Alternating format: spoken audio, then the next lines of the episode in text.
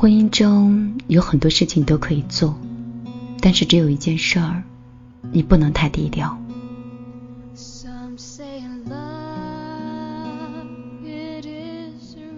晚上好，这里是米粒的听见花开。今天晚上继续用一段旋律，用一种文字，用一种温暖的心情陪伴你的睡前。我有一个朋友的朋友圈，经常发一家人出游的照片。有人就笑他喜欢秀恩爱。他吸了一口烟，淡淡的说：“不秀恩爱的人，应该也没有什么恩爱可秀吧。”这一句话打翻了一船人，就像我这种不喜欢秀恩爱的人。忍不住在心里嘀咕：“我们是低调的，你懂不懂啊？”他像是看透了我的心思，掐灭烟的时候，铿锵的扔下一句话：“人生只有一件事情不能低调，那就是对家人的爱。”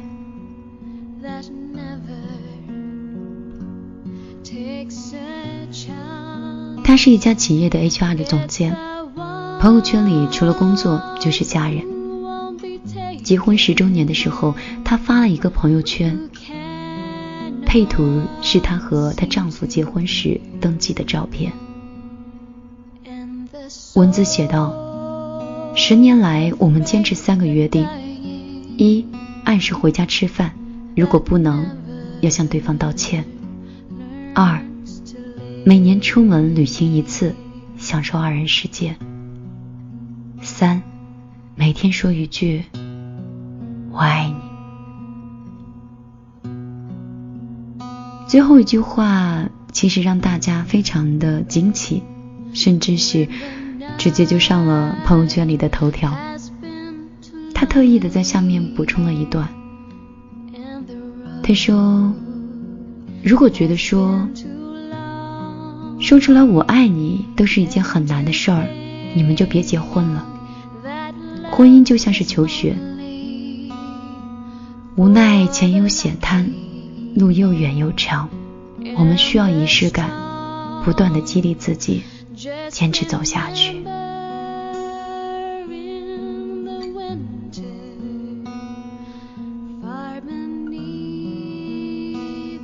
也就是因为这件事儿吧，我开始慢慢喜欢他了。我觉得他是一个又勇敢又特别的人。有一次，他问我说：“哎，你为什么不在你的书的扉页上感谢一下你自己的家人呢？他们应该是为你付出最多的人吧？”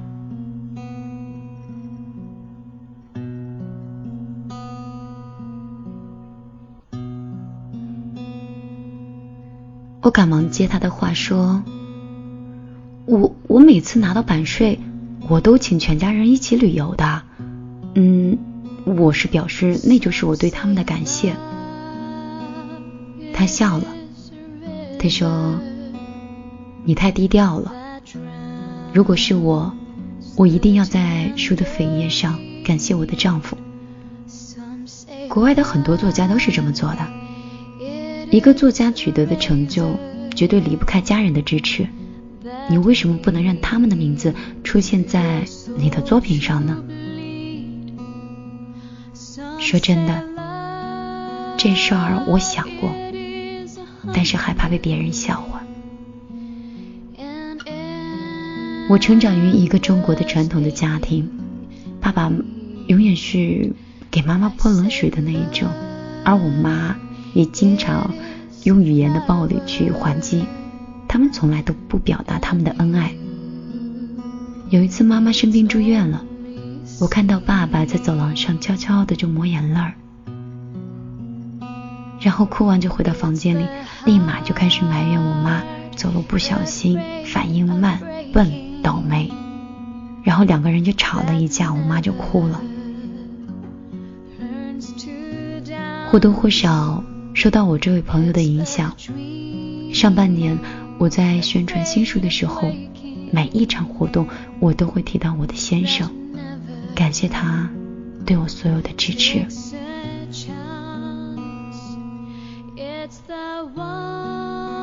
晚上通电话，我就把这个事儿告诉他了。从他的语气里，我听出来了，他很开心。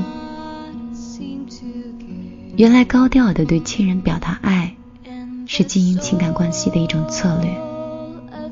每个人都希望自己是重要的，尤其是在爱情中，只有知道自己的重要，才能愿意更努力的去完善你的伴侣关系。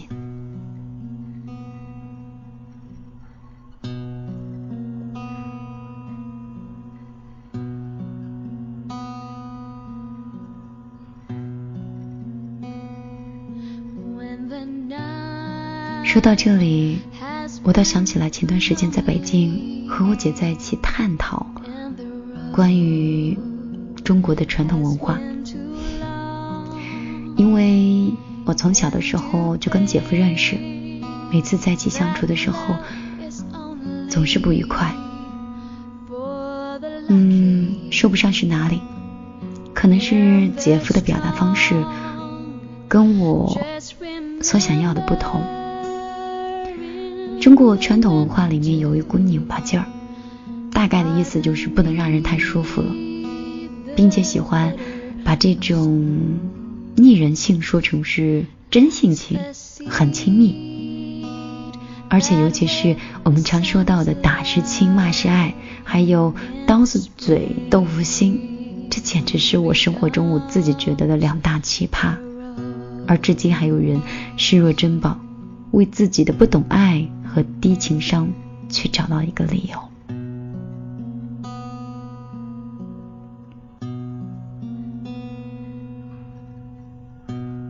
前段时间看到我很喜欢的一个作家，在评论一桩明星离婚的事情上，嘲笑闹离婚的这对夫妻是在某电影节是秀过恩爱的，然后说秀恩爱就是。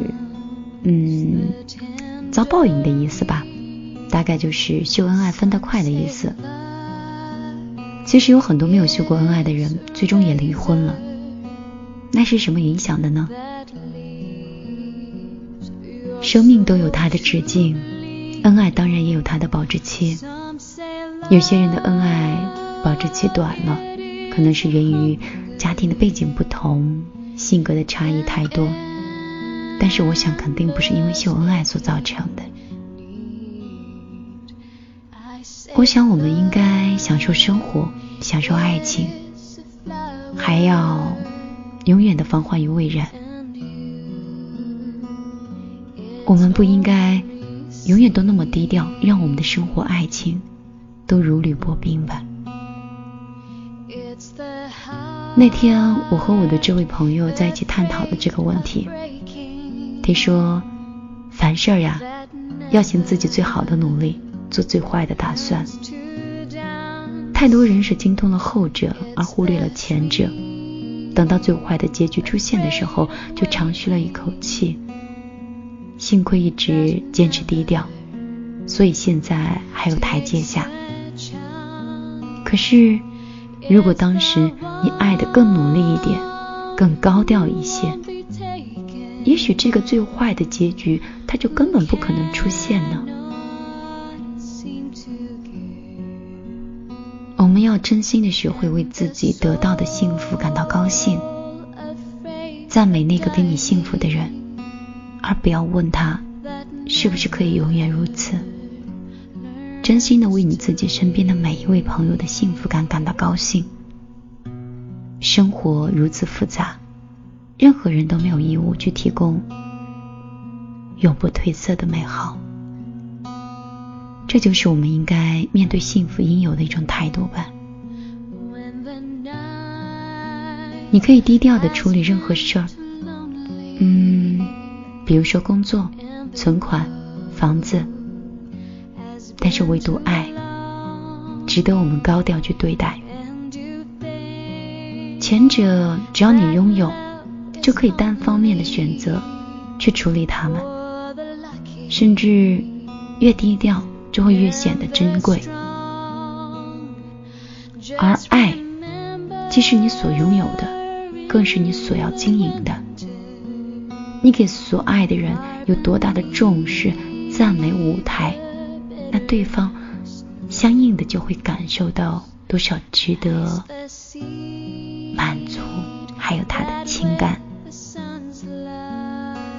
我想每个人都是希望自己是被公开高调的爱着，无论你们之间的关系是家人还是伴侣，公开与高调的本身就是一种认可和笃信。低调做人，高调是爱。爱是开在我们生命树上的鲜花，你怎么可以让鲜花那么低调呢？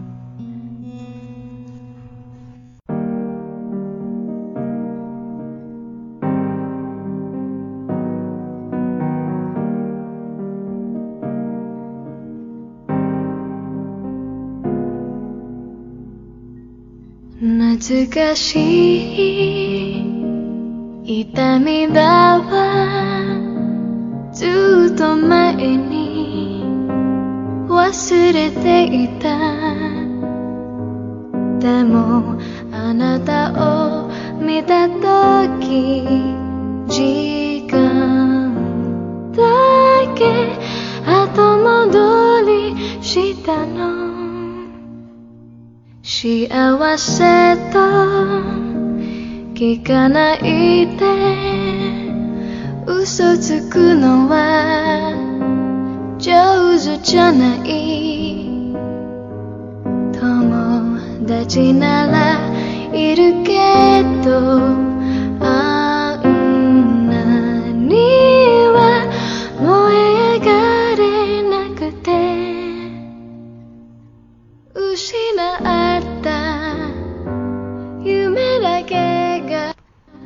这篇文章分享完以后，瞬间觉得困意很浓。